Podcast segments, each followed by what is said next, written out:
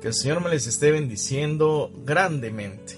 Estamos ya acá a través de Radio Luz en el 97.7, listos para compartir una nueva transmisión con ustedes. Y gracias a todos aquellos que ya se están conectando con nosotros. Qué gusto compartir con cada uno de ustedes.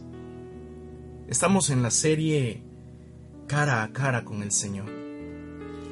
Y ahora nos toca reflexionar sobre la mujer samaritana. Es un texto bíblico un poco largo, pero rico. Está, es rico este texto bíblico. Escucha. Evangelio según San Juan, un capítulo después del capítulo que reflexionamos el día de ayer. Evangelio según San Juan, capítulo 4, versículos del 3 en adelante nos dice la palabra del Señor. Jesús decidió entonces abandonar Judea y volvió a Galilea. Para eso tenía que pasar por el país de Samaria. Y fue así como llegó a un pueblo de Samaria llamado Sicar, cerca de la tierra que Jacob dio a su hijo José. Allí se encuentra el pozo de Jacob. Jesús, cansado por la caminata, se sentó al borde del pozo. Era cerca del mediodía. Fue entonces cuando una mujer samaritana llegó para sacar agua y Jesús le dijo, dame de beber. Los discípulos se habían ido al pueblo para comprar algo de comer. La samaritana le dijo, ¿Cómo tú, que eres judío, me pides de beber a mí, que soy una mujer samaritana? Se sabe que los judíos no tratan con los samaritanos.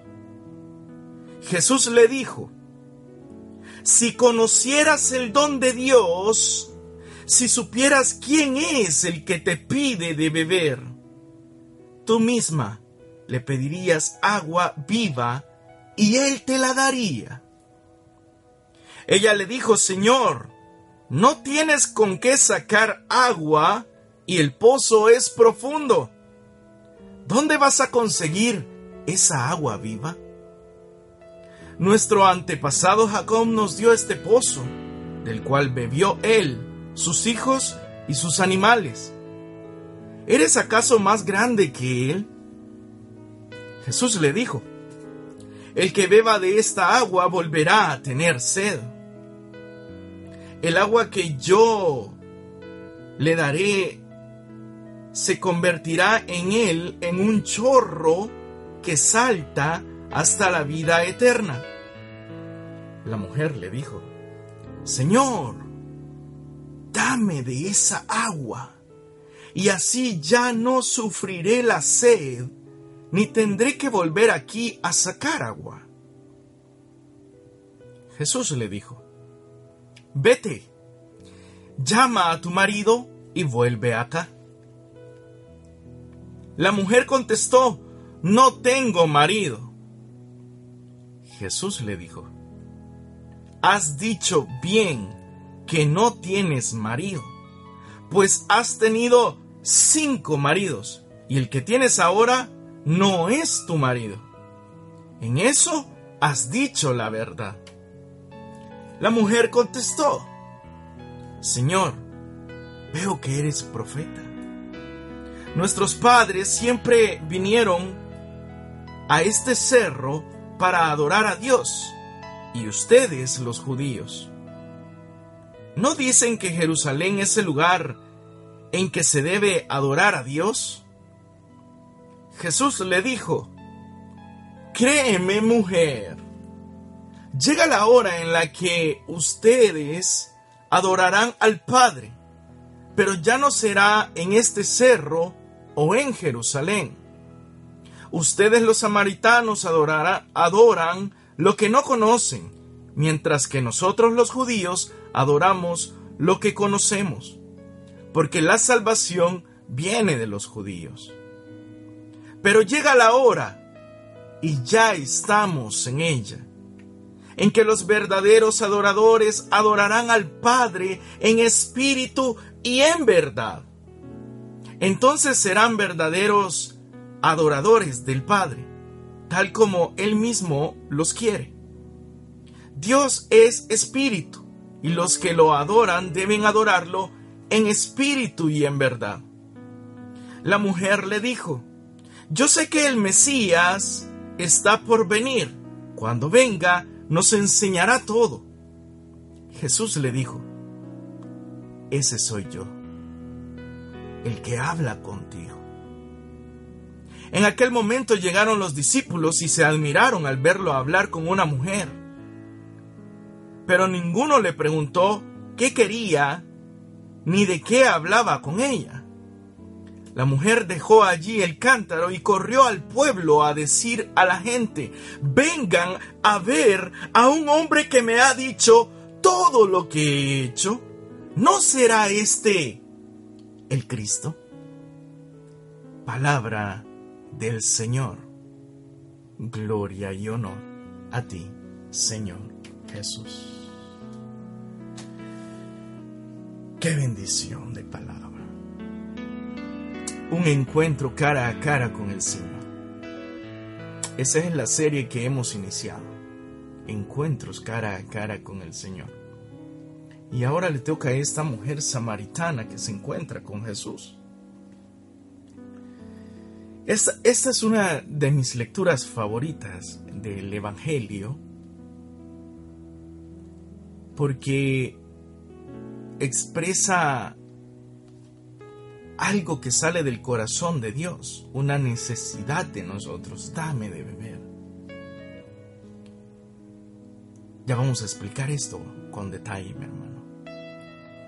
Y me encanta también porque es una lectura con muchos, muchos simbolismos, muchas, muchos detalles de los cuales el Señor desea que reflexionemos.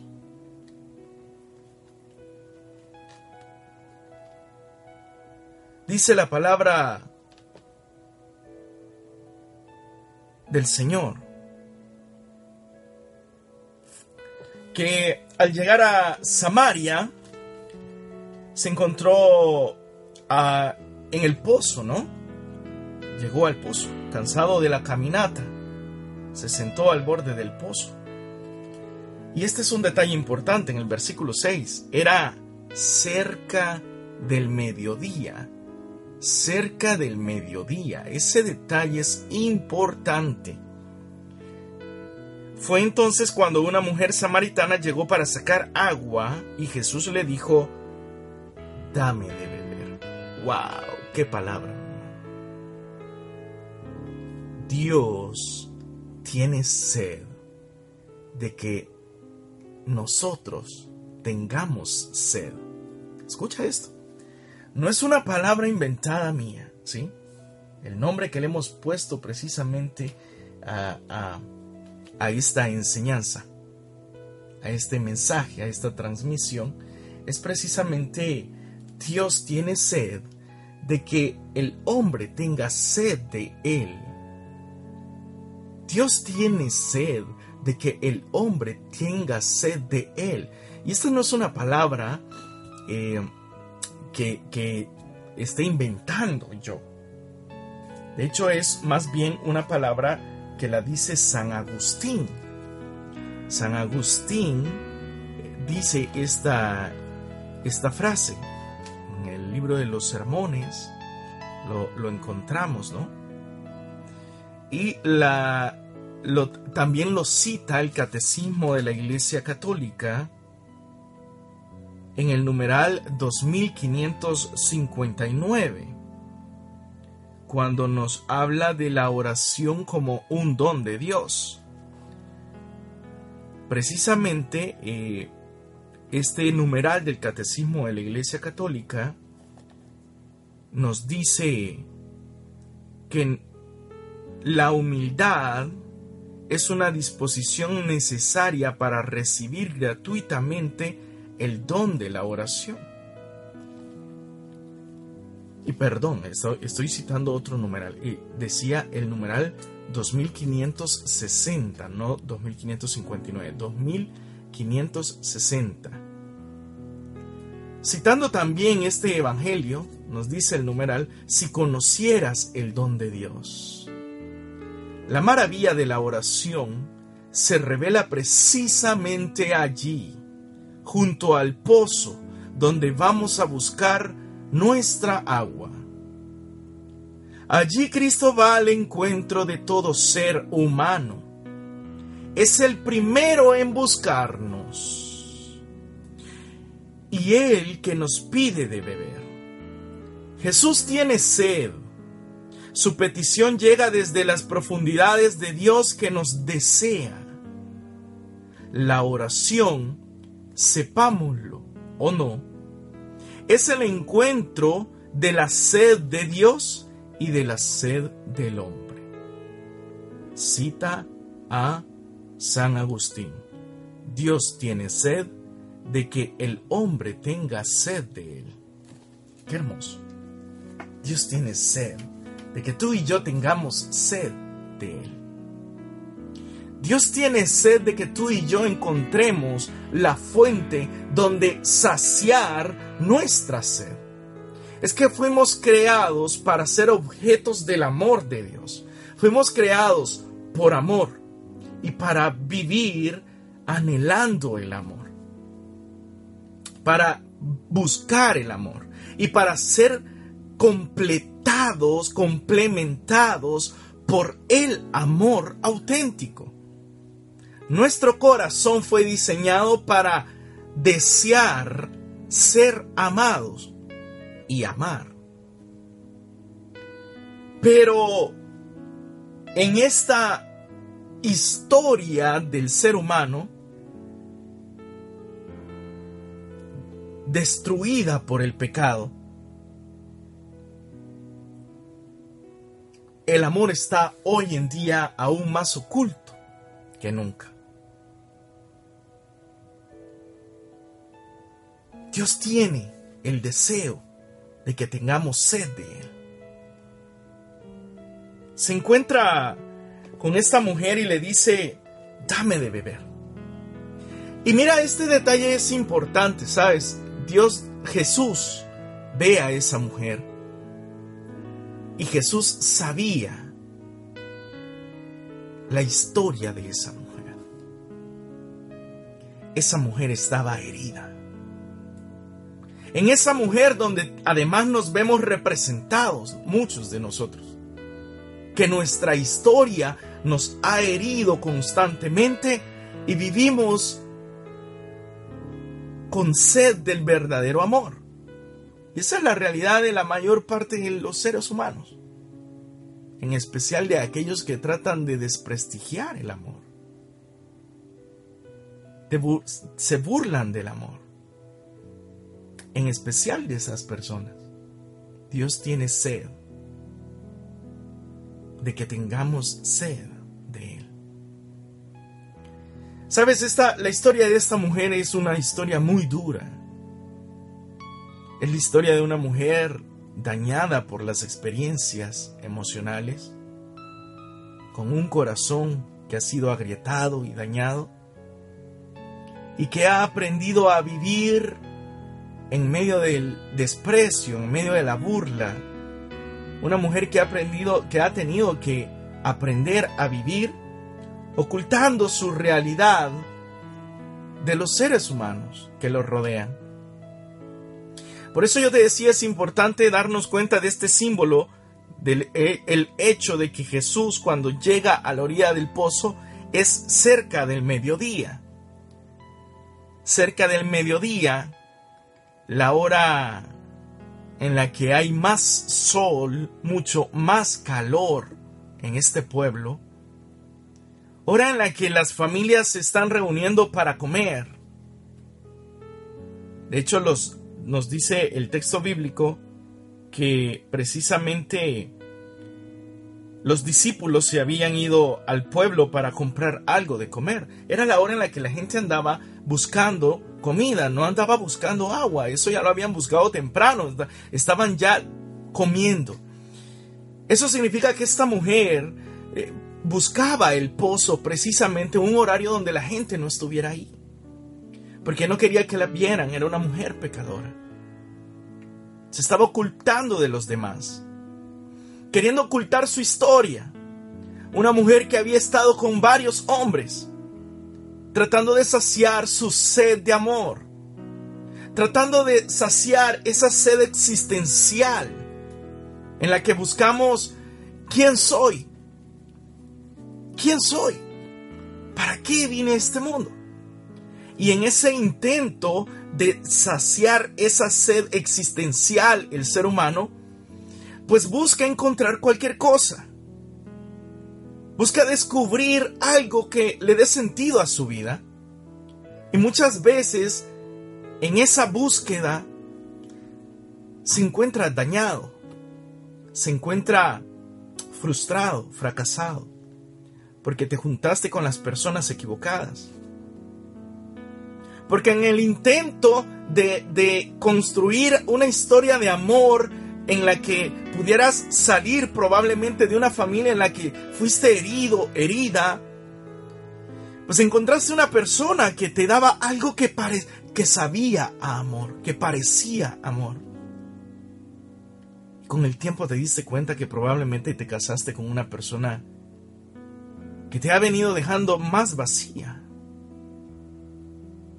Con el tiempo probablemente te encontraste que la historia de amor de un matrimonio no consistía en tener a alguien que te diera todo lo que esperabas, sino que tú tenías que tener algo que dar también y se volvió algo muy difícil el matrimonio. Porque llegaste con un corazón herido, con un corazón vacío, sin saber las cosas esenciales, importantes, sin darte cuenta que el matrimonio no era recibir, sino darse. Y esos vacíos con los que llegaste eh, te provocaron vivir en una relación donde habían celos, donde habían desconfianzas, donde probablemente quedaste sola con tus hijos porque tu esposo se fue, precisamente por esos vacíos en los que ambos se exigían al uno al otro algo que el otro no podía dar porque había llegado vacío a esa relación. Y te quedaste sola con tus hijos. Y te quedaste solo. Y entonces comenzaste a buscar otra situación en tu vida en la que te pudieras llenar y comenzaste a exigirle a tus hijos amor. Comenzaste a sentir desconfianza y no querías que tus hijos tuvieran un noviazgo.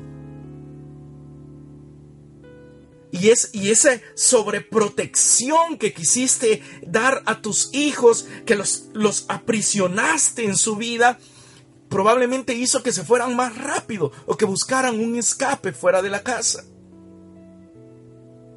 Y has comenzado a ver cómo toda esa situación existencial, emocional, eh, todas esas cosas, y, y, ahora comienzas a darte cuenta de ese vacío que hay en tu corazón, de esa soledad que te, que te abraza. Te das cuenta cómo hay muchos jóvenes hoy en día queriendo, que, queriendo llenar sus vacíos a través de los vicios, las drogas, a través de relaciones, de cualquier tipo de relación. Los jóvenes no les importa con quién se relacionan. Incluso hay muchos padres de familia que se preguntan por qué mi hija está con ese hombre. ¿Por qué mi hijo se fue con esa mujer? No era lo mejor, no era lo que yo esperaba para él, para ella pero es lo único que encontró en una, en una vida de vacío emocional. Es lo único que encontró. Porque en tu casa no encontraba amor, encontraba una, a, dos padres de familia que se peleaban, que discutían, que no les prestaban atención, que no los escuchaban. Y también esos jóvenes son jóvenes con un corazón herido. Esos jóvenes que andan en, en, en diferentes tipos de culturas, esa cultura de, los jóvenes que se causan daños a sí mismos, que, que están llenos de vanidades, de querer aparentar algo. Son historias de personas vacías porque han crecido con la carencia del amor. han crecido con esa carencia. Hay tantos testimonios. Mira, hay, un testimonio impresionante de una, una modelo colombiana. Ahorita quiero, quisiera recordarme el nombre de ella. Creo que, si no me equivoco, es Iliana Rebolledo. No sé si es ella, eh, porque hay un par de testimonios eh, que, me encantaría ahorita eh, recordarlos pero, pero me, olvido ahorita, ¿eh? Creo que es Liliana Rebolledo. No, perdón, no es ella. Eh, pero es el testimonio de una modelo colombiana eh, que, me parece impresionante, muy hermoso testimonio. Porque ella precisamente todo, ella llega a la fama, llega a ser una, una modelo de, de novelas, de revistas. Y ella cuenta cómo lo que la empujó a meterse ahí fue precisamente el vacío que tenía en su corazón. Y llegó a tener todo, llegó a tener fama, llegó a tener dinero, llegó a tener un esposo con dinero. Y, es una mujer hermosísima, es bellísima. Y ella cuenta cómo incluso teniendo la fama, teniendo el dinero, viviendo en el apartamento que ella quería, con el carro que ella quería, con el hombre con dinero que ella buscaba, ella se sentía vacía comenzó a buscar en medio de la brujería tratar de llenar ese vacío que había en su corazón. Y eso es lo que sucede. Yo quiero que comprendas esto. ¿Cuántas personas han estado viviendo en una situación donde, donde cada vez se van metiendo más en un vacío existencial? No juzgues a las personas donde se encuentran. Oye, no juzgues a las personas. No juzgues a tus hijos. No digas, ay, mis hijos, ¿cómo es posible si yo les di todo lo que ellos necesitaban? Les di todo el estudio que necesitaban, les di todo lo que necesitaban en este mundo. Probablemente lo que más necesitaban es lo que no les diste. Probablemente es una persona que los escuchara y que los comprendiera lo que no les diste. Probablemente lo que no les diste es alguien que los escuchara sin interrumpir cuando estaban hablando.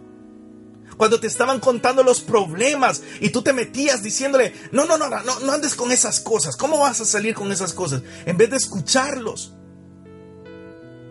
Ellos crecieron con un vacío. No juzgues a las personas por dónde están o cómo se encuentran, por cómo se vistan, por el tipo de vida que estén viviendo.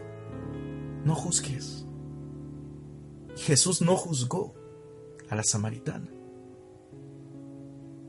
¿Sabes? Los discípulos sí. Cuando llegaron, se admiraron de que estuviera hablando con una mujer por dos motivos. En primer lugar, era mujer.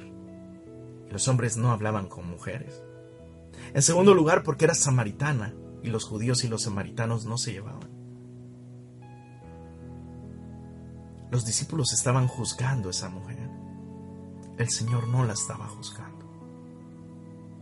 No juzgues a la gente por de dónde es, cómo se viste, el tipo de vida que lleva. Ni muestres lástima porque Dios no tiene lástima de ellos.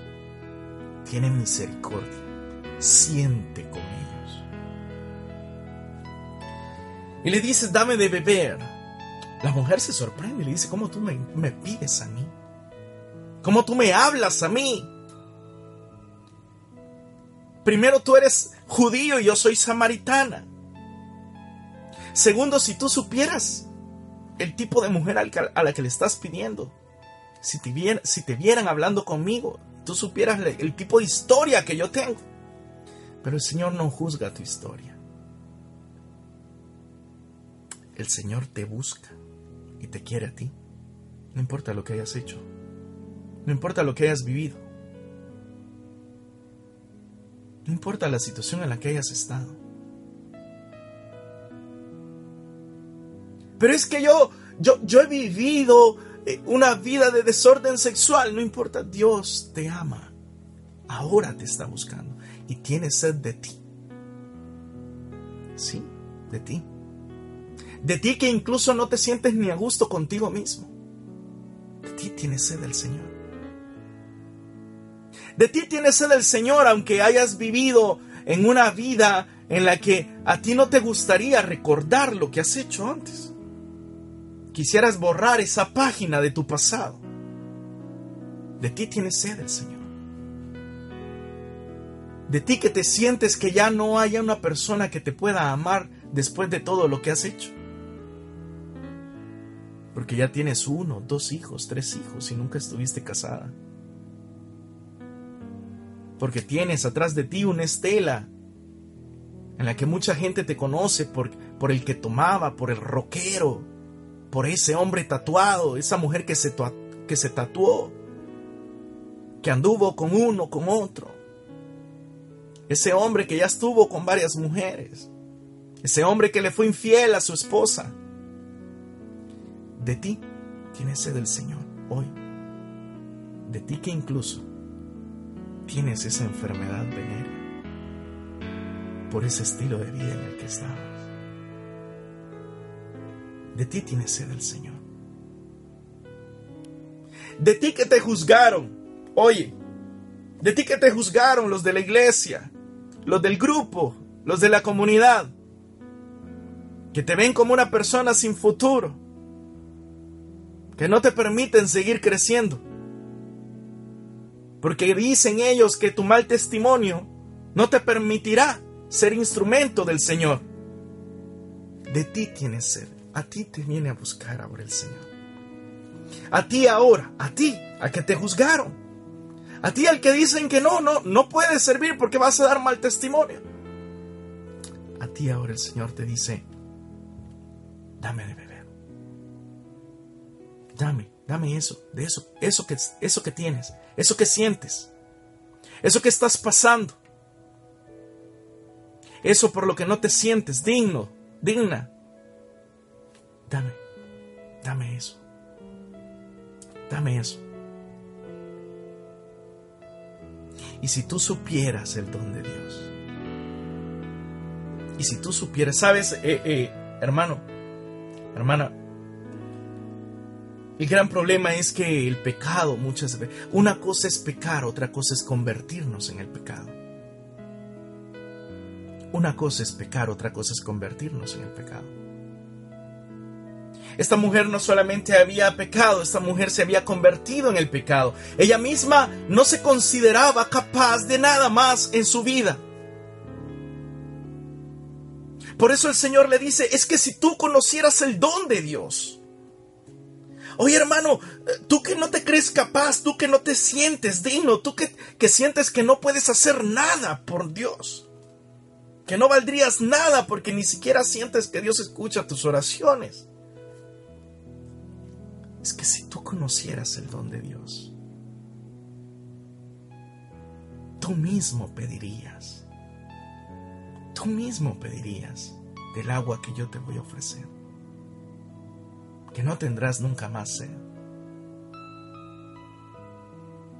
No tendrás nunca más sed.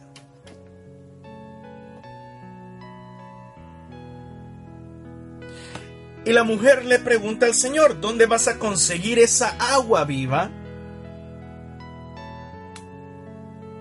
Y ella seguía aferrándose al pozo. Nuestros antepasados Jacob nos dio este pozo.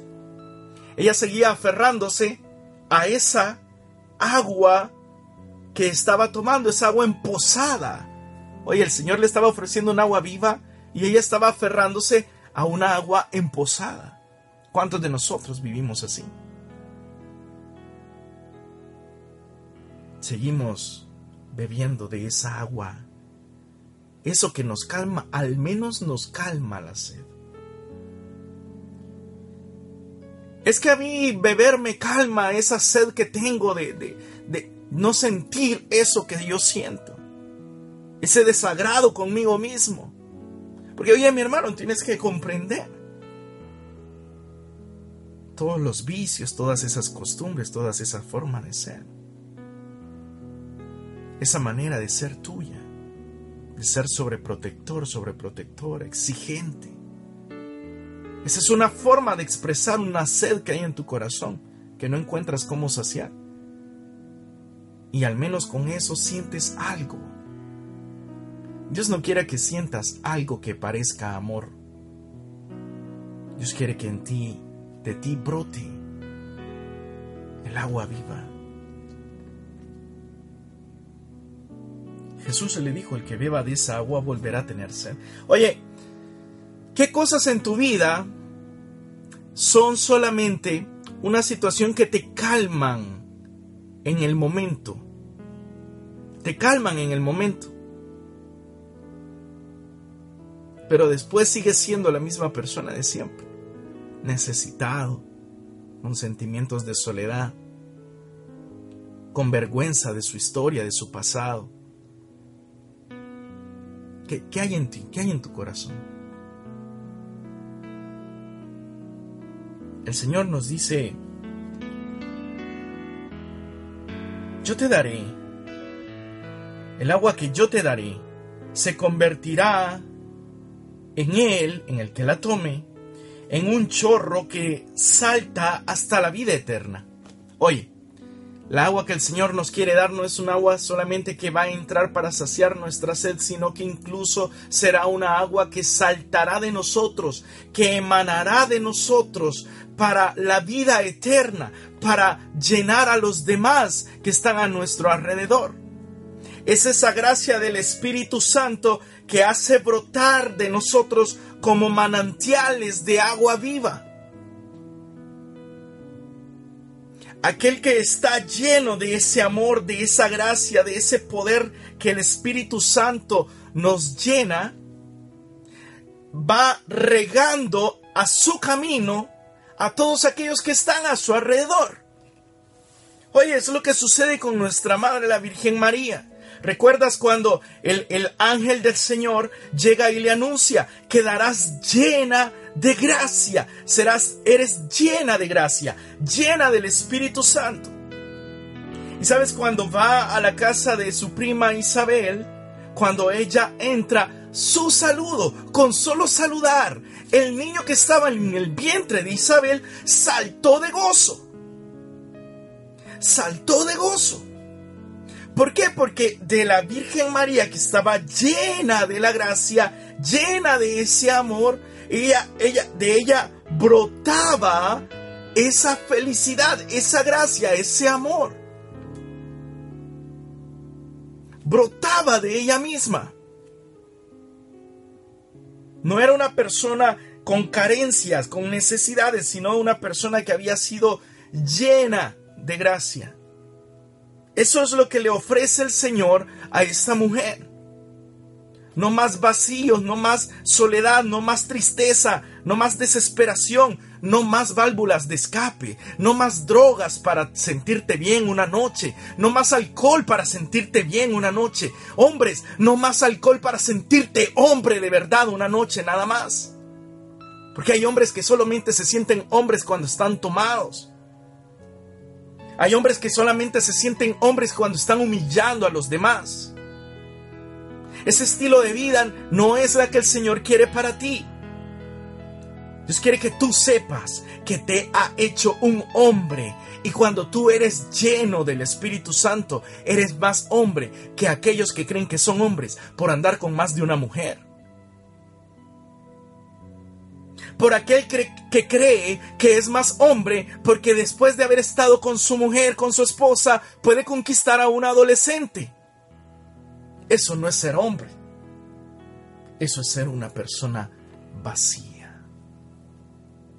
Eso es ser una persona vacía. Que no se siente saciado. Y que tiene que andar buscando algo que le haga sentir hombre.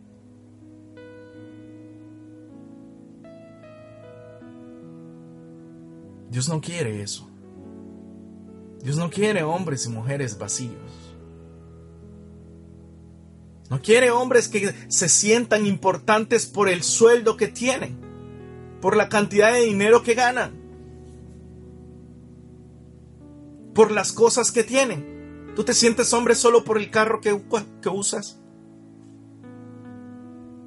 ¿Te sientes hombre solo por el cuerpo que aparentas tener? Oye, eso es vacío. Porque sabes, dice el Señor, quien bebe de esa agua siempre tendrá sed.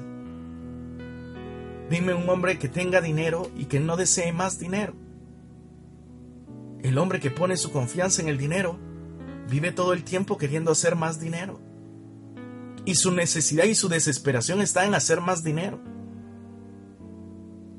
Y el hombre que, que, ve en, en su auto su felicidad, pues todo el tiempo vive pensando en cómo mejorar su auto. Y el hombre que ve en su posición económica su felicidad, vive todo el tiempo desesperado por encontrar una solución a sus necesidades económicas. Mira cuántos hombres y mujeres que se sienten importantes por el puesto que tienen. Y cuando los despiden, y cuando su negocio se viene abajo, viene la crisis económica que acabamos de pasar que todavía no terminamos de salir, cuántos hombres, gerentes de bancos, instituciones financieras poderosas, se tiraron de las ventanas por la crisis, por haber ido a la quiebra. Porque todas esas cosas que nos ofrece este mundo son simple y sencillamente cosas que nos seguirán causando una sed así como también tratar de encontrar la completa felicidad en una persona. Solo Dios puede saciar la sed de nuestro corazón, de nuestra vida, de nuestra existencia. Él quiere darnos a beber el agua de vida, el agua que no, calma la sed. Escucha, el agua que no calma, el agua que no me pone tranquilo un ratito, no, el agua que me sacia la sed. Calmar la sed y saciar la sed es diferente. Quiere saciar, llenar completamente nuestra vida, nuestra existencia. Por eso la mujer no terminaba de comprender lo que Jesús le estaba diciendo. La mujer, oye esto, la mujer todavía seguía pensando que Jesús estaba hablando de un pozo con agua como en el que ella estaba en ese momento. La mujer, oye, yo por eso el día de ayer eh, eh, yo te decía con Nicodemo cómo Nicodemo no terminaba de comprender de lo que Dios estaba hablando, porque Dios estaba hablando de algo espiritual y Nicodemo seguía pensando en la carne. Esta mujer le sucede así, sigue preguntándole al Señor, oye, ¿cómo vas a darme agua si no ni siquiera tienes con qué sacar agua del pozo y el pozo es profundo? Esta mujer todavía seguía pensando en la carne. Y en este caso el Señor, comprendiendo la situación de esta mujer, que le estaba pidiendo, que después de hacerle saber el tipo de agua, mira, después de decirle el, el tipo de agua que le iba a dar, la mujer le dice, Señor, dame de esa agua y así ya no sufriré la sed, ni tendré que volver aquí a sacar agua. Oye, la mujer le sigue hablando del pozo donde estaba. La mujer estaba entendiendo las cosas por la carne y Dios le estaba hablando al corazón. Dios le estaba hablando al corazón. Escucha esto, porque es importante que lo comprendas en que, que puede estar pasando en tu vida. Al darse cuenta de esto, el Señor entonces le dice, mujer, ve, vete a llamar a tu marido y vuelve acá. Y ahí se pone difícil la cosa. Al, saber el Señor que esa mujer no estaba entendiendo y que ella quería seguir solamente calmando la sed un ratito y, no tener que llegar al pozo porque le daba vergüenza, pues entonces le dice el Señor, bueno, con esta, con esta mujer tenemos que ponernos en algo. Dice, vamos a hacerle entender de qué estamos hablando le dice, ve a buscar a tu marido. Oye, ¿sabes qué es lo que le dice al Señor? Le saca a la luz precisamente esa situación que la mantiene a ella en el estilo de vida, en el estilo de vida en el que está. Eso es lo que le pide. Le dice, oye, quiero que entiendas de qué te estoy hablando. Te estoy hablando de que tú estás viviendo en una situación de pecado, en un vacío en tu vida. Y esa situación de pecado genera más vacío en tu vida. Por eso le dice, ve a traer a ese marido con el que tienes y vuelve acá. Entonces la mujer le dice, no tengo marido. Y le saca entonces y le dice el Señor, te das cuenta, de eso es lo que estoy hablando. No es tu marido. Has tenido siete y el que tienes no es tu marido. De eso estoy hablando, de eso dice el Señor. De eso nos está hablando el Señor, de eso que te avergüenza, de eso que te duele.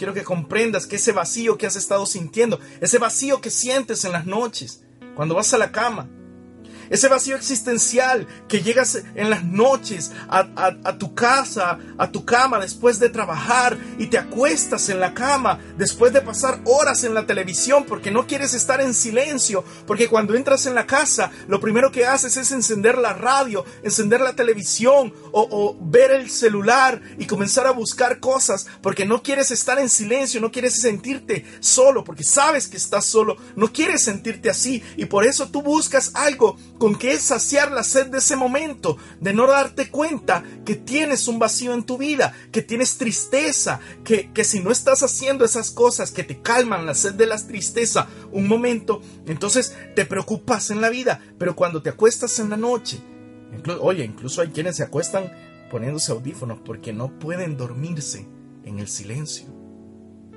No pueden dormirse en el silencio. No pueden dormir en el silencio porque el silencio les recuerda que hay vacío, que hay soledad, que no hay sentido en la vida, que hay vacío, que hay, que hay, que hay algo ahí en la vida que no termina de saciar. Por eso ahora el Señor quiere decirnos, oye, de eso te estoy hablando yo, de ese vacío, que no lo ocultes, que entiendas que yo comprendo en lo que tú estás. El Señor le pide que lleve a ese hombre no para juzgarle. El Señor lo que hace es decirle, tú eres consciente de la situación en la que estás.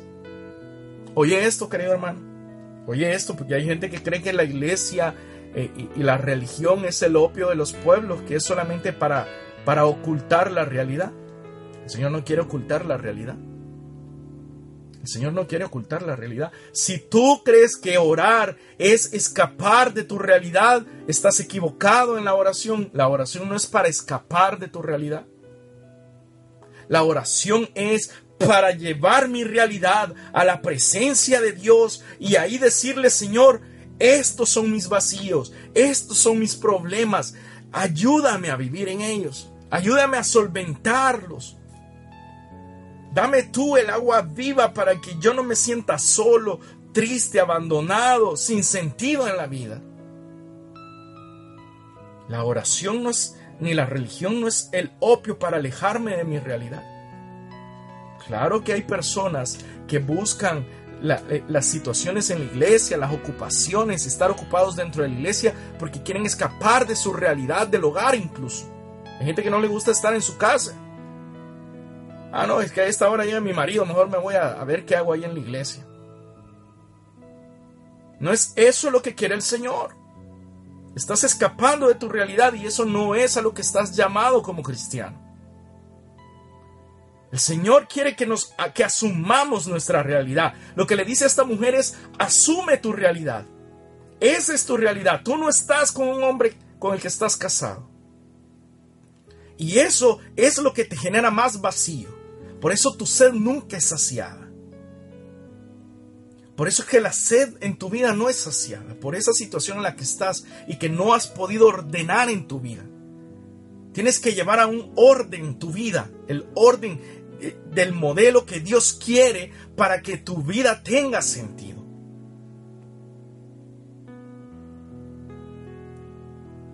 La mujer entonces comprende que esta es una situación espiritual. Comienza a hablar. Veo que eres profeta. Nuestros padres siempre vinieron a este cerro para adorar a Dios. Comprende que esto es espiritual. Yo quiero destacar de la respuesta del Señor. Dice el Señor, llega la hora y estamos en ella, en que los verdaderos adoradores adorarán al Padre en espíritu y en verdad Entonces serán verdaderos adoradores del Padre, tal como Él mismo los quiere. Dios es espíritu, y los que lo adoran deben adorarlo en espíritu y en verdad. Y ahora el Señor nos vuelve a hablar igual que el día de ayer le habló a Nicodemo. El espíritu, el espíritu, para llenar nuestra vida y que nuestra vida sea una vida de adoración. Que nuestra vida sea una adoración a Dios. Dios quiere seres humanos que tengan propósito en su vida, que lleven su vida en un orden. Y la gloria de Dios es eso, porque para eso fuimos creados. Para que nuestra vida, siendo llevada por el Espíritu, conducida por el Espíritu, llevando el orden para la que Dios dispuso, podamos de esa manera adorar al Señor con nuestra vida. No solamente en la iglesia, en la iglesia por supuesto que se adora al Señor, pero que en nuestra vida el orden, toda la manera como se lleva la vida, sea una, una adoración a Dios. Yo quiero que me comprendas esto. Yo en la adolescencia siempre me gusta hablar de, de, algo en lo que el Señor me ha permitido comprender esta situación. En mi adolescencia, Dios me... Yo era un rebelde, ¿no? Ya, ya se lo he compartido en más de una ocasión. Y yo trataba de aparentar que honraba a mis padres, que los quería, que los amaba. Trataba de aparentar. Se los decía. Trataba de verme bueno delante de ellos. Pero mi vida era un desorden. Y mis padres se daban cuenta muchas veces de que mi vida era un desorden y mis padres no se, no, no se sentían honrados conmigo por mi vida de desorden, aunque yo trataba de aparentar estar bien. Pero yo sé que mi vida no les alegraba del todo. ¿De qué servía una carta o una flor en un día de las madres si el resto de los días eran para deshonrarlos? El día del padre, el día de la madre. Cuando mi vida emprende un camino dentro del camino del Señor, haga la redundancia, y mi vida toma un orden adecuado, yo me encuentro con unos padres que se sienten honrados por descubrir que la vida de su hijo tiene un sentido, que lleva un orden. De esa misma manera es como nosotros adoramos a Dios también. Cuando no solamente nuestras palabras le dicen, Señor, te adoro, te amo, pero en nuestra vida hay un desorden. La adoración en espíritu y en verdad de la que le habla el Señor a, esta samaritana es que su vida lleve el orden que Dios espera, que Dios quiere. Que la sed que tiene esta mujer sea saciada en Dios. Dios tiene sed de que ella tenga sed de Él. De que vuelva a encontrar que sus vacíos solo pueden ser llenados por Dios a través de una vida espiritual y una vida en la que lo espiritual la lleva a ordenar su vida personal. Eso es, eso es lo que el Señor le pide a esta mujer.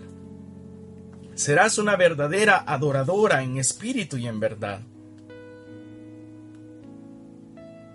Y la mujer le dice yo sé que el Mesías está por venir, cuando venga nos enseñará todo. Y esta, y esta, es la, esta frase es para quedarnos con ella esta noche. Ese soy yo, el que habla contigo. Oye, oye hermano, oye hermana, lo que tú estabas esperando ya está aquí. Es Él, el que te está hablando el que le está hablando a tu corazón. El que te ha hecho sentir en estos días atrás que has estado escuchando este mensaje o ahora que estás escuchando por primera vez este mensaje y hay algo que está resonando en ti y no comprendes porque has comenzado a sentir algo. Yo no sé, quizás tú has estado hasta llorando de algo que has escuchado en esta, en esta noche y has comenzado a sentir algo que te ha incomodado por dentro. Ese que te está hablando es el Señor, lo que tú estabas esperando soy yo el que te está hablando. Es Él lo que tú estabas esperando, la solución a tus sentimientos, a tus problemas, es el Señor. Y Él está aquí ahora hablándote eso que has sentido en tu corazón. Eso que ha pasado por tu mente, que lo escuchaste y que te ha quedado ahí, con eso te has quedado hasta ahorita, te has quedado con esa palabra. Es el Señor. Es el Señor que te está hablando. Es Él. No tienes que esperar más. Lo dice la mujer. La mujer todavía le dice, estamos esperando al Mesías. Cuando venga Él, entonces vamos a comprender, entonces vamos a salir de esto. Cuando venga el Mesías, entonces yo voy a cambiar de vida. Cuando, cuando el Señor eh, eh, me lo permita, yo voy a ordenar mi vida. Hay quienes han estado diciendo eso, han estado, han sido invitados, han sido eh, llamados para acercarse al Señor y dicen, sí, sí, yo voy a ir, pero cuando mi vida tome, cuando yo ordene unas situaciones en mi vida que tengo, sí, yo voy a acercarme a la iglesia, pero ahorita no, porque tengo unas cosas ahí de las que no me he podido zafar, tengo unos problemitas, cuando se solucione eso, yo me voy a acercar a la iglesia. El Señor ahora te dice, oye, oye, ya no hay tiempo. Aquí está. Aquí está la solución. El que te está hablando. El que te está llamando. El Señor te está diciendo, no, no, no, no esperes a que tu vida se ordene para acercarte a mí. Acércate a mí para que yo ordene tu vida. Eso te está diciendo ahora el Señor. Gloria a Dios por su palabra. El Señor te está diciendo, yo soy, yo soy lo que tú estabas esperando. El momento, el tiempo, el lugar, la persona. Yo soy el que soy. Yo soy el que te está hablando. No, no hay que esperar más. No tienes que esperar más. Él es la respuesta. Él es la respuesta. Sabes, al final me encanta que dice el versículo 28. La mujer dejó allí el cántaro y corrió al pueblo a decirle a la gente, escucha esto. Cuando esa mujer se encontró con el Señor en ese pozo, ella estaba huyendo de la gente. Cuando esa mujer se encontró con el Señor en ese pozo, ella estaba escondiendo su realidad de la gente. Ella no quería que la gente la viera, porque ella sabía que era pecadora, que habían cosas en su vida que no tenían un orden que había un estigma en su vida, la, tildaban, la juzgaban, ella quería esconderse de la gente. Y andaba con un cántaro agrietado que no saciaba su sed. Dice el Señor, dice la palabra, la mujer dejó allí el cántaro. Oye, ya no más ese cántaro, ya no más eso que tú crees que te sacia la sed, pero que solo te deja más vacío lo dejó allí. Ya no más ese cántaro agrietado de esa persona con la que tú, al menos cuando estás con esa persona, te sientes querido aunque no te llena de amor. Ya no más esa situación de pecado, ya no más ese vacío, ese cántaro de, del trabajo que tú crees que entre más trabajes y más dinero hagas vas a ser feliz, ya no más ese cántaro agrietado ya no más esa vida llena de ese cántaro de emociones que te dejas llevar por ellas y haces lo que las emociones te digan. Ya no más ese cántaro agrietado. Ya no más a sentirte solo, sola. Ya no más ese cántaro agrietado. Déjalo ahí, tíralo, tíralo como esa mujer. Lo tiró. Lo dejó allí y salió al encuentro de la gente. Ella se ocultaba de la gente. Se escondía, iba a buscar el pozo en un horario donde la gente no estuviera, no quería que la vieran.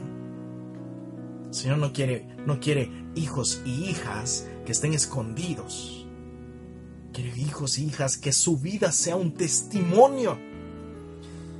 Si es cierto, pecaste, si es cierto, cometiste errores, si es cierto, le fallaste a Dios y a algunas personas, pero Dios ya te sanó. Pero hoy ya Dios ya te llamó, ya te dijo, soy yo, yo soy el que esperabas. Ya no más esperar, yo soy el que esperabas. Y llena a esa mujer de tal manera que ya no le da vergüenza que la vean. Por el contrario, escucha esto, dice el versículo, el versículo 29, vengan a ver a un hombre que me ha dicho todo lo que he hecho. Aquello que le avergonzaba a esa mujer de su vida, ahora lo ocupa como testimonio. Le dicen, Él ha dicho todo lo que yo he hecho. Él ha revelado todos mis pecados. Él me ha dicho todo lo que yo he estado mal. Pero no para juzgarme, sino más bien para, y me ha abrazado, y me ha amado aún con todos los pecados que yo he hecho. ¿Sabes, hermano? ¿Sabes, hermana? En mi vida yo cometí pecados de los que me avergüenzo también. Y hay personas a las que no me atrevería a ver a la cara porque les fallé. Pero todo eso el Señor, a pesar de todo eso el Señor me llamó. A pesar de todo eso el Señor me llamó. Y ahora por eso me encanta hablar de la, del amor y de la misericordia de Dios. Porque el Señor me amó aún con mis defectos. El Señor me amó aún con mis debilidades. Y el Señor me hizo botar ese cántaro agrietado de esas cosas con las que yo trataba de saciar mi existencia, mi sed. Y ahora el Señor es el pozo de agua viva en el cual mi vida se llena. Tú eres mi agua viva, Señor. Vamos a orar para poner todo esto en las manos del Señor, sí.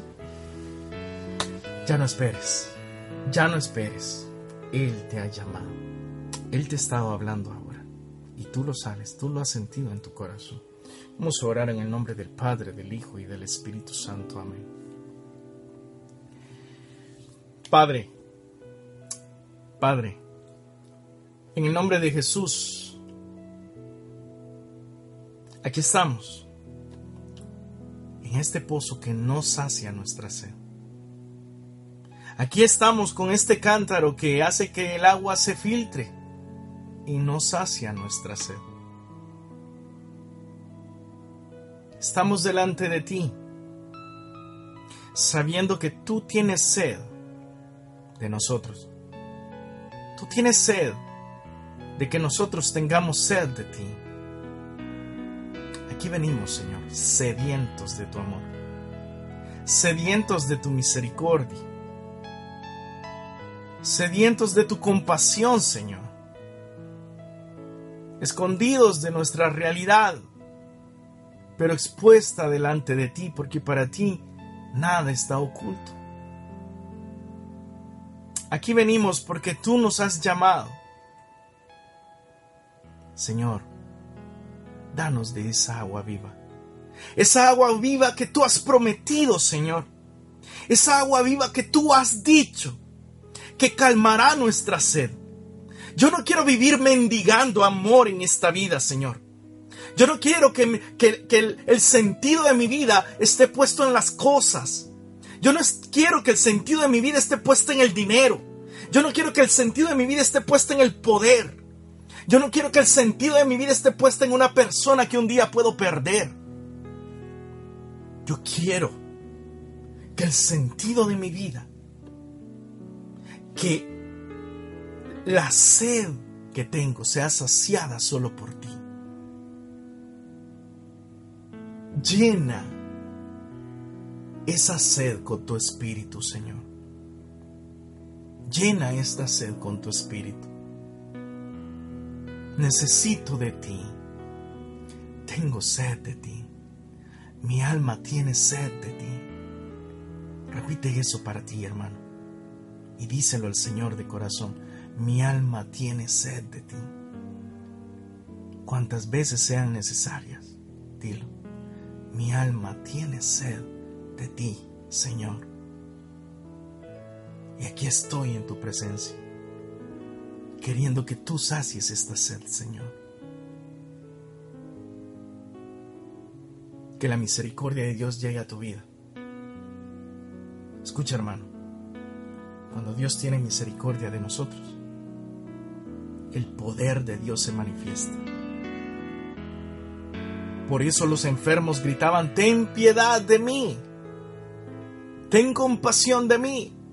Por eso los endemoniados gritaban, ten piedad, ten misericordia, ten compasión. Y eran sanados y eran liberados, porque es la compasión y la misericordia desde donde viene el poder del Señor. Señor, ten misericordia ahora de las enfermedades, de los problemas, de esas cosas que están en nuestra vida y nos hacen sentir sedientos de tu amor. Sedientos Mira esos problemas, esa enfermedad, ese matrimonio que se está dividiendo, esa falta de amor en las familias, Señor. Mira esos problemas económicos que nos hacen sentir sed, necesidad de buscar saciar esos problemas. Ten misericordia. Ten misericordia de nosotros. Hoy dejamos a tus pies en ese pozo, ese cántaro agrietado de nuestros problemas, de nuestras enfermedades, de nuestros vacíos, de las personas que nos abandonaron, de aquellas personas que nos causaron un daño cuando se fueron, cuando nos abandonaron. Y que tú, Señor, destruyas ese cántaro y, vuelvas a formar como un alfarero, un cántaro donde tú deposites tu agua viva y que brote como ríos de agua viva. Que podamos llenar a los demás de ese amor del, cual tú nos has llenado primero a nosotros. Todo esto, Padre bueno, te lo pedimos a ti, que eres el agua viva que anhela nuestro corazón que con nuestro Señor Jesucristo y el Espíritu Santo viven y reinan y son un solo Dios y merecen todo el honor y toda la gloria por los siglos de los siglos. Amén.